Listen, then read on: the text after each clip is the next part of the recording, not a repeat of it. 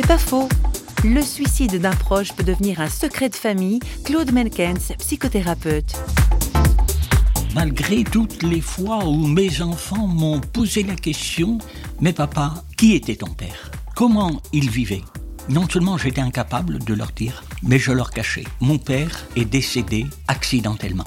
C'était la version que j'avais adoptée. Et il m'a fallu un moment de tension énorme avec l'une de mes filles, une discussion d'une violence terrible, pour que j'aille dans ma chambre, que je me jette à genoux et que je supplie le Seigneur pour qu'il vienne me dire mais quel est le problème qui est au point de départ? Et je me suis rendu compte que c'était le fait que pour moi, la mort de mon père était ma honte. Et à partir de ce moment-là, j'ai pu librement parler de la mort de mon père.